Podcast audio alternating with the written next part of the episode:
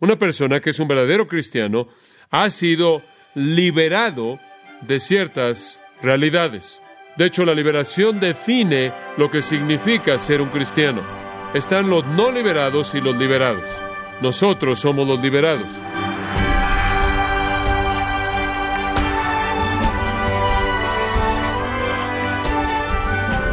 Usted probablemente ha escuchado esas frases cotidianas que no siempre tienen sentido.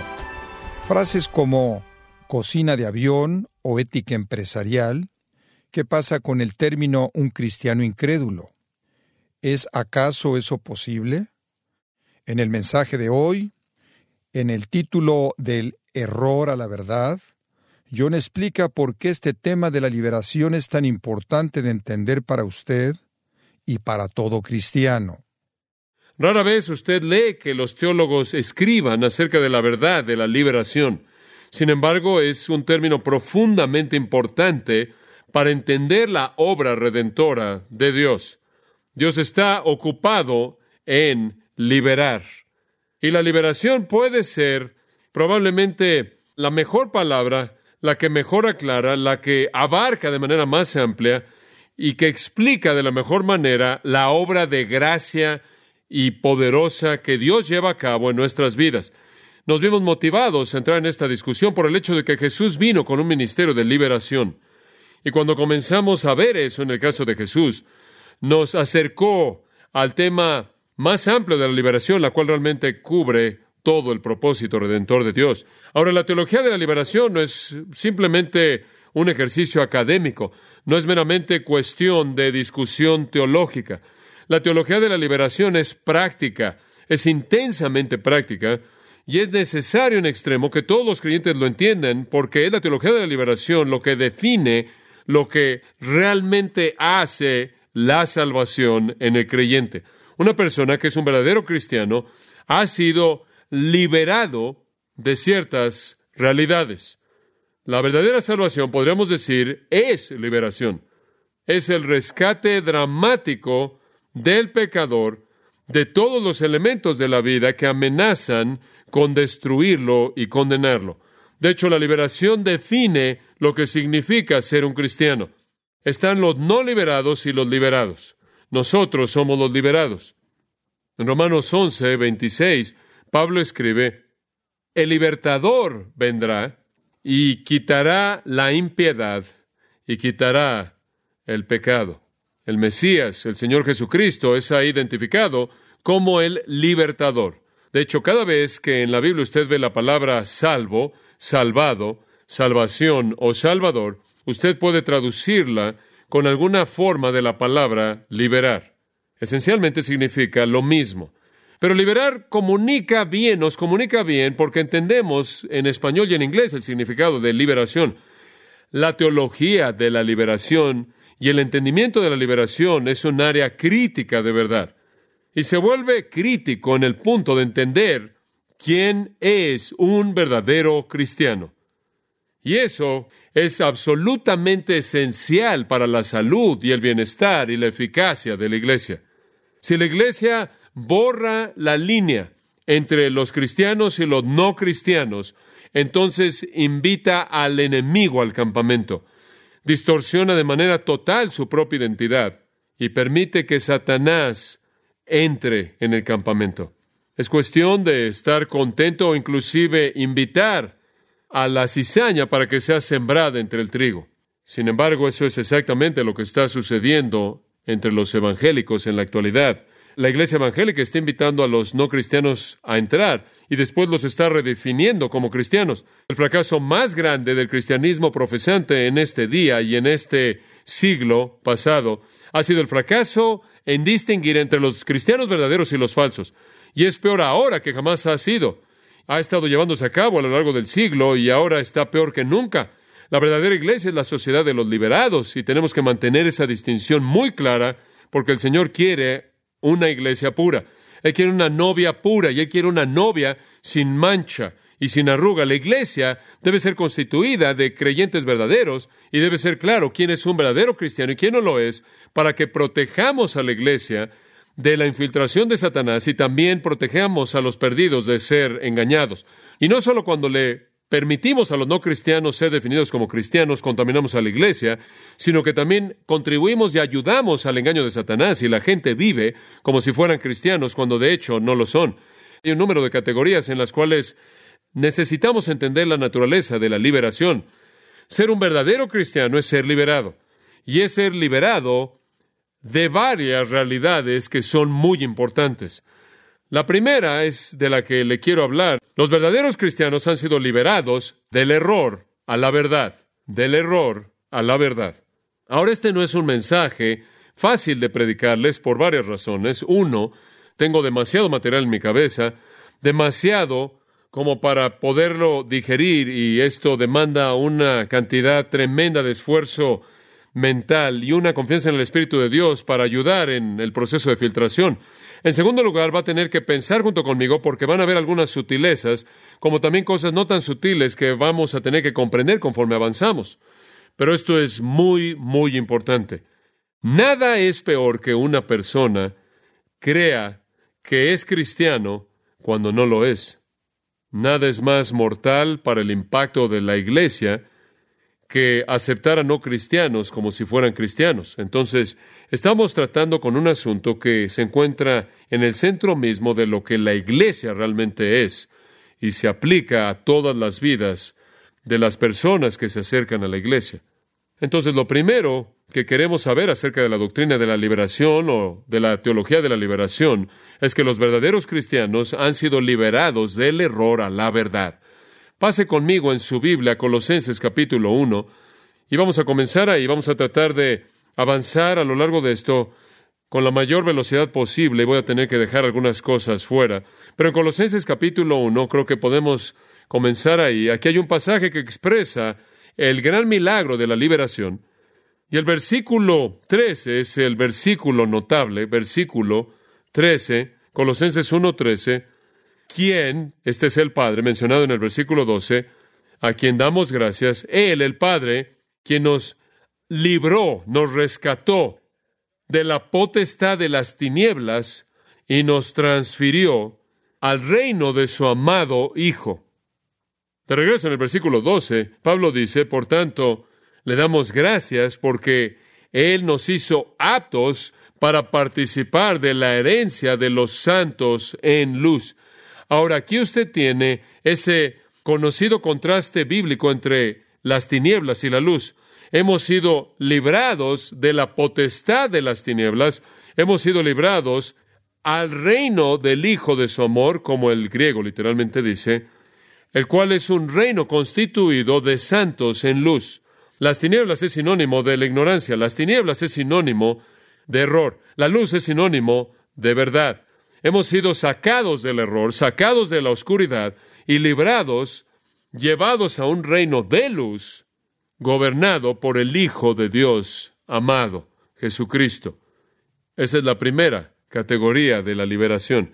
Ser salvo, de acuerdo con 1 Timoteo 2.4, ser salvo es venir al conocimiento de la verdad. Ser salvo no es algún tipo de sentimiento místico, oscuro, inexplicable. Ser salvo es venir al conocimiento de la verdad. Lucas nos dice en el Evangelio de Hechos que cuando el Evangelio fue predicado en el día de Pentecostés, tres mil personas creyeron y continuaron en la doctrina de los apóstoles. Comenzaron ahí y continuaron ahí. Un verdadero cristiano es una persona que ha sido depositada, rescatada de la ignorancia y ha sido depositada en la esfera de la verdad. Entraron a la esfera de la verdad, continúan en la esfera de la verdad. Ser salvo es venir al conocimiento de la verdad. El cristiano es alguien que entiende la verdad, que cree la verdad, que abraza la verdad, que ama la verdad y que se somete a la verdad.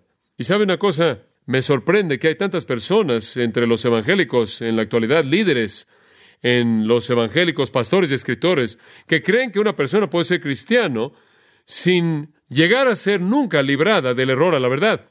Estoy leyendo en la actualidad que hay personas que están diciendo que hay personas en países, en lugares oscuros y tribus ahí en lugares remotos del mundo que nunca han tenido una Biblia y nunca han oído la verdad de Jesucristo, que van a ser salvas porque Dios va a mostrar gracia y va a ser amable con ellos y van a ser salvos aunque nunca han oído la verdad. Bueno, esa es una mentira.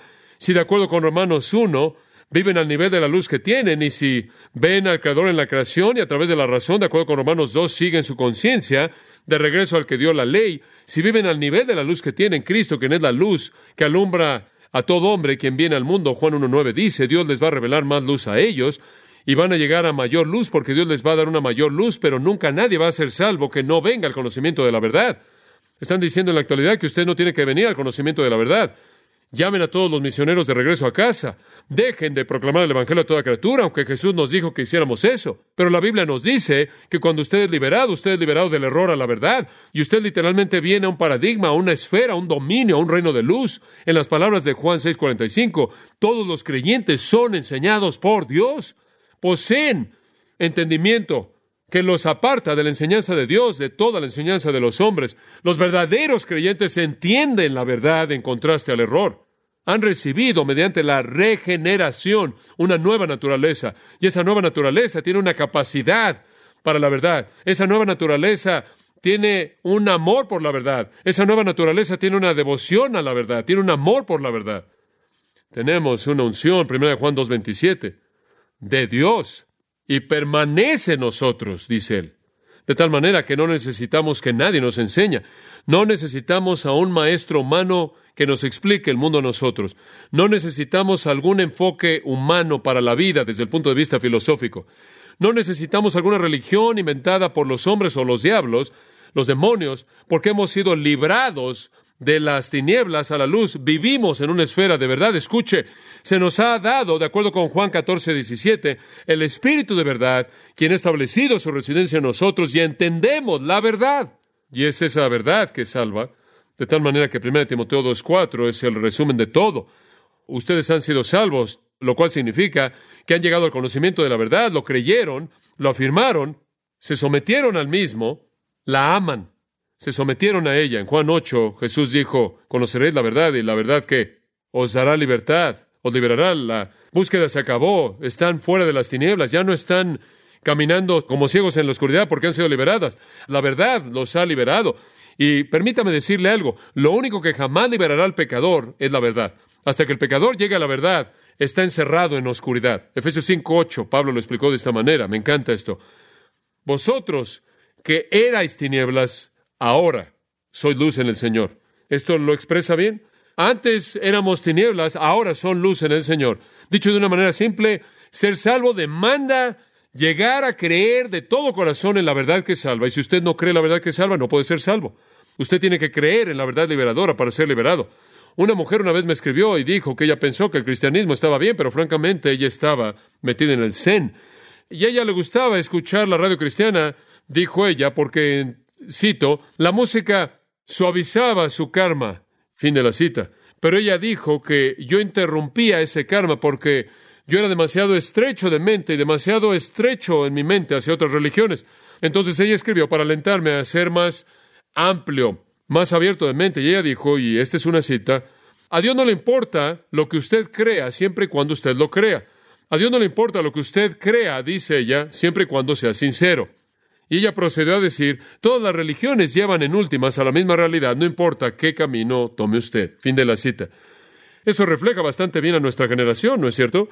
Esa es una mentira popular y creída por muchos que dice que no cree lo que usted crea siempre y cuando usted cree en algo y siempre y cuando usted sea sincero, porque todo el mundo va a llegar al mismo fin de cualquier manera. Eso no es lo que Mateo 7 registra que Jesús dijo. Él dijo, Ancha es la puerta y el camino es ancho. Ese es el camino religioso en el que va la mayoría de la gente y lleva a la destrucción. Y en Proverbios 14, 12 dice, hay camino que al hombre le parece derecho, pero su fin es camino de muerte. Ahora entiendo que es políticamente correcto tener este tipo de mentalidad. Entiendo que políticamente es apropiado no decir que su religión es la correcta y su fe es la correcta y usted cree en lo correcto y todo el mundo está mal. Eso no es aceptado no es cierto en, un mundo postmoderno que no está interesado en la verdad. La gran meta del posmodernismo es que todo mundo es aceptado sin importar lo que dicen que creen y ciertamente tienen un derecho de creerlo. ¿Y quién eres tú para venir y decir que tú tienes la verdad? Todos sabemos que no existe algo como la verdad. Es solo cuestión de preferencia. Lo que te haga sentir mejor está bien para ti. Tú lo puedes creer, pero no me digas que es la verdad y todo lo demás es error. Eso no es popular. Ahora esa es una manera de ver la verdad que no discrimina o una postura de no verdad que tanta gente cree que literalmente está infectando a los evangélicos. Y la gente ahora está diciendo que hay gente, como dije antes, por todo el mundo, que están en pequeñas esquinas, que nunca conocerán la verdad y Dios los va a llevar al cielo de cualquier manera. Es la naturaleza del hombre caído. Es la naturaleza de los no liberados creer mentiras. No es la naturaleza de los liberados. Hemos sido liberados de las mentiras a la qué? A la verdad. Hemos sido rescatados de eso. Pasa 2 Corintios 10. Le tengo que mostrar este pasaje. Me he referido al mismo antes. Es pertinente para esta discusión. 2 Corintios capítulo 10. Realmente voy a tener que apurarme aquí. 2 Corintios 10, versículo 4, Pablo dice, bueno, versículo 3, él dice, Estamos, estamos en guerra. No podemos pelear en la guerra, no batallamos. Esto es con armas humanas, con ingenuidad humana, con inteligencia humana, con pensamientos humanos, con teorías, ideas técnicas, con mercadotecnia humana, lo que sea. No podemos pelear esta batalla con armas humanas. Versículo 4, las armas de nuestra milicia no son carnales, no son humanas, si quiere decir eso, sino poderosas en Dios divinamente poderosas para la destrucción de fortalezas. Él dice, mira, estamos en una guerra espiritual. La guerra espiritual en la que estamos es algo formidable. Estamos atacando estas grandes fortalezas, estamos atacando estas fortalezas masivas y la idea aquí, la imagen es de un fuerte inmenso de granito. Y él dice, tenemos que entrar y destruirlas. Tenemos que tener armas bastante poderosas. No podemos entrar ahí con todas las pequeñas ideas inteligentes. Tenemos que destruir esas fortalezas. ¿Cuáles son esas fortalezas? Versículo 5, estas son. Versículo 4 termina, para la destrucción de fortalezas. Versículo 5 dice, comienza, estamos destruyendo argumentos, imaginaciones, como dicen otras versiones. Esto es lo que define las fortalezas. Estas son las grandes fortalezas, las grandes prisiones, que no son nada más que especulaciones. Son las logismos en la palabra griega. Significa ideas, ideologías. ¿Ideologías? ¿Qué tipo de ideologías? Sigue el versículo 5. Y toda altivez que se levanta contra el conocimiento de Dios. Cualquier idea no bíblica, cualquier cosa opuesta a la verdad de Dios, tenemos que destruirla. ¿Por qué? Entonces, versículo 5 llevamos cautivo todo pensamiento a la obediencia de Cristo. En otras palabras, el mundo está lleno de personas encarceladas en sistemas ideológicos, en mentiras, en el error, en la oscuridad, en la ceguera. Y nuestra responsabilidad es entrar y destruir, derribar esas ideologías para que podamos liberar a los prisioneros debido a que esas fortalezas se convierten en sus prisiones y eventualmente en sus tumbas. Esta es una responsabilidad tremenda.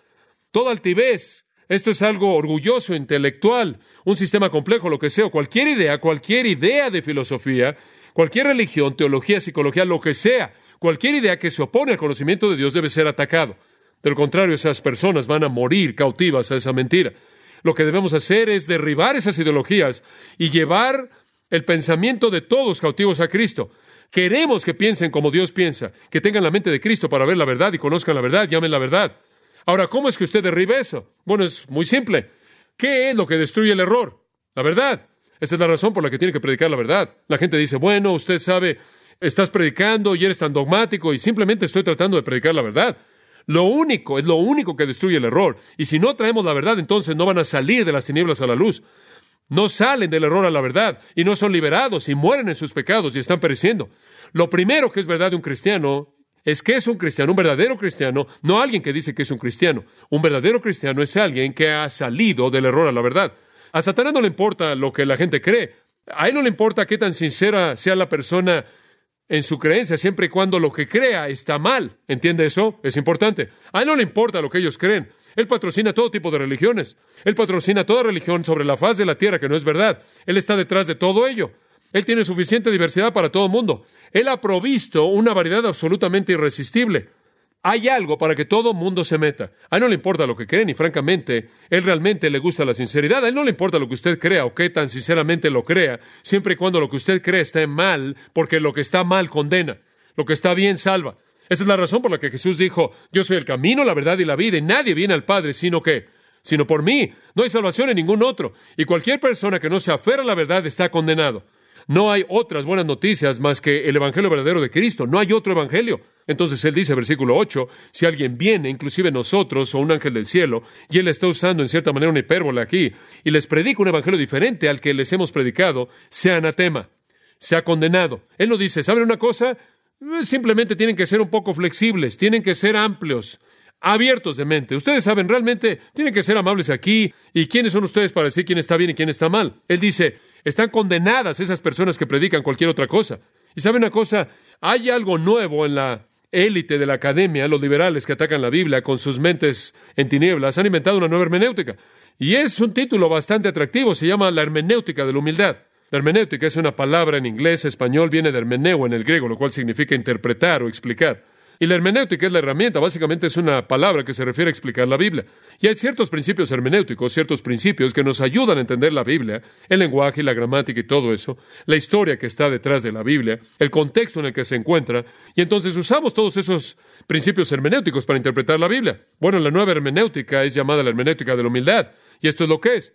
Oh, soy demasiado humilde como para llegar a pensar que mi interpretación de las escrituras es la correcta. Y soy demasiado humilde como para llegar a pensar que su interpretación podría estar mal. ¿Es eso magnánimo? Pero ese es un enfoque condenador. Hay una interpretación correcta e incorrecta de las escrituras, pero ese es el clima de la hermenéutica de la humildad. Y realmente es la hermenéutica de las tinieblas. El cristianismo es verdad y exclusivamente verdadero, y cualquier cosa opuesta al mismo es falso. Y el contenido de lo que creemos es el punto. Yo sé que esto no es aceptado en los valores relativos de la cultura moderna, lo sé. Yo sé que el pluralismo es algo muy importante y la diversidad es algo importante en la actualidad, y hemos idolizado el pluralismo y la tolerancia a un trono más elevado que la verdad, ¿no es cierto? Ni siquiera nos importa si los candidatos que están peleando por las posiciones políticas, por el cargo político, mienten. No, ya no le importa a esta sociedad, no importa. Están tan acostumbrados a líderes que mienten que nos sentimos incómodos si nos dijeran la verdad y probablemente de cualquier manera ni les creeríamos. Entonces hay gente que cree que no importa lo que usted crea, siempre y cuando usted lo llame cristianismo, simplemente llámelo cristianismo y eso es lo único que se necesita. Por cierto, esto no es nuevo. La iglesia ha peleado por su propia pureza durante mucho tiempo. Simplemente es nuevo para los evangélicos. Los evangélicos modernos están dispuestos a suavizar la doctrina, menospreciarla. Dicen la doctrina divide y quieren tolerar todo. Y sabe una cosa, es tan claro en 2 Corintios 6, ¿qué comunión tiene la luz con las tinieblas? ¿Qué concordia tiene Cristo con Satanás? ¿Cómo pueden dos caminar juntos excepto porque se han puesto de acuerdo? Salgan de entre ellos y sepárense y no toquen lo inmundo, esa mentira inmunda. La gente que ha sido liberada, los verdaderos cristianos, están de acuerdo con que hay un cuerpo de doctrina y eso no es negociable. Muy bien, quizás no estemos de acuerdo en el modo de bautismo, quizás no estemos de acuerdo en el momento de la segunda venida de Jesucristo o el rapto de la iglesia, quizás no estemos de acuerdo en todas las maneras en las que Dios actúa en la historia con respecto a la iglesia de Israel, pero le voy a decir una cosa, hay un cuerpo de doctrina que es absolutamente no negociable y constituye, eso constituye la fe necesaria para la salvación. Es la fe que ha sido una vez dada a los santos. Hay fundamentos verdaderos de fe que deben ser creídos y cuando no son creídos debemos romper comunión porque la luz y las tinieblas no pueden caminar juntas, no pueden entrar en el ministerio en común juntos. Nada es más cierto en las escrituras que existe un límite entre lo verdadero y lo falso y que Satanás quiere confundirnos en esa área del el límite. Esa es la razón por la que Satanás y todos sus demonios aparecen como ángeles de qué? De luz. Son oscuridad, son tinieblas todos. No son nada más que tinieblas. Cuando usted borra la línea, están en la esfera de las tinieblas y quieren aparecer como ángeles de luz para borrar la línea. Y cuando usted borra la línea, entonces Satanás siembra a su gente en la iglesia, despoja a la iglesia de su poder, despoja a la iglesia de su coherencia de testimonio, porque entonces el mundo ve a gente que está en la iglesia y ve que obviamente Cristo no los ha transformado. Inclusive el mundo puede reconocer lo que la iglesia algunas veces no está dispuesto a ver, y eso afecta a nuestro testimonio. Juan el apóstol en 1 Juan 4.1, amados, no creáis a todo espíritu, sino probad los espíritus para ver si son de Dios, porque muchos falsos profetas han salido por el mundo. Están por todos lados. Son como hormigas, están por todos lados. Esa es la estrategia de Satanás. Salgan y construyan las fortalezas de especulaciones mentirosas, especulaciones mentirosas, sistemas de creencia mentirosos, y hacen de la gente prisioneros en esas fortalezas, y los mantienen ahí hasta que mueren, para que vayan al infierno y poblen el infierno de Satanás. Entonces usted no solo puede aceptar todo. Esta es la estrategia de Satanás. Tenemos que discernir. Segunda de Juan realmente lo dice. Segunda de Juan, versículos 9, 10 y 11. Cualquiera que va demasiado lejos y no permanece en la enseñanza de Cristo, esto es la verdadera doctrina de Cristo, la verdadera enseñanza de Cristo en el Evangelio. Si una persona no tiene la verdad, entonces no tiene a Dios. Si alguien viene a vosotros y no trae esta verdad, no la reciban en su casa. no lo colocan en su plataforma, no lo hagan parte de su reunión, no lo hagan parte de su conferencia, su cruzado, lo que sea, no lo colocan en su programa de televisión, no lo reciban en su casa, no lo saluden, ese es algún tipo de bienvenida de afirmación. Si hacen eso, están participando en su mala obra. Muy bien, no sé cómo lo puede decir usted de manera más clara. Si alguien viene y no tiene la verdad acerca de Jesucristo, no lo dejen entrar en su casa, no lo afirmen, no lo saluden. Si lo hace, usted es un colaborador, es un colega, ahora un co-conspirador. Ahora estos versículos nos mandan a mantenernos espiritualmente separados de aquellos que corrompen las verdades esenciales del Evangelio. Este es lenguaje muy fuerte, segundo de Juan, muy fuerte. Hay una maldición severa ahí en contra de personas que predican un evangelio corrupto o personas que creen en las tinieblas y la propagan como si fuera luz. Pero también es una advertencia fuerte y severa en contra de aquellos de nosotros que de manera ligera admiten esas personas. El cristianismo falso aceptado por los verdaderos cristianos es uno de los peores pecados imaginables de acuerdo con ese texto. Usted no puede justificar ninguna unión espiritual con alguna persona cuyo sistema de creencia y enseñanza corrompe el Evangelio del Nuevo Testamento.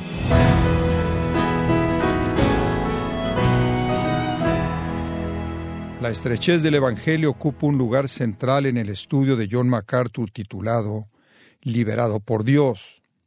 Estimado oyente, lo que usted ha escuchado hoy acerca de cómo Dios libera del error a los pecadores y lo lleva al conocimiento de la verdad, no es un asunto teórico, es un cambio real que puede ser visto de la manera como Dios transforma y moldea a las personas.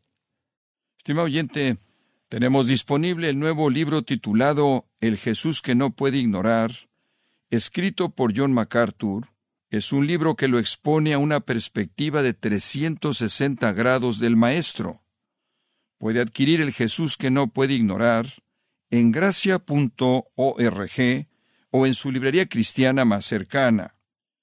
Recuerde que puede descargar todos los mensajes de esta serie a través de nuestra página en gracia.org, donde también encontrará otros recursos que le ayudarán a su crecimiento espiritual.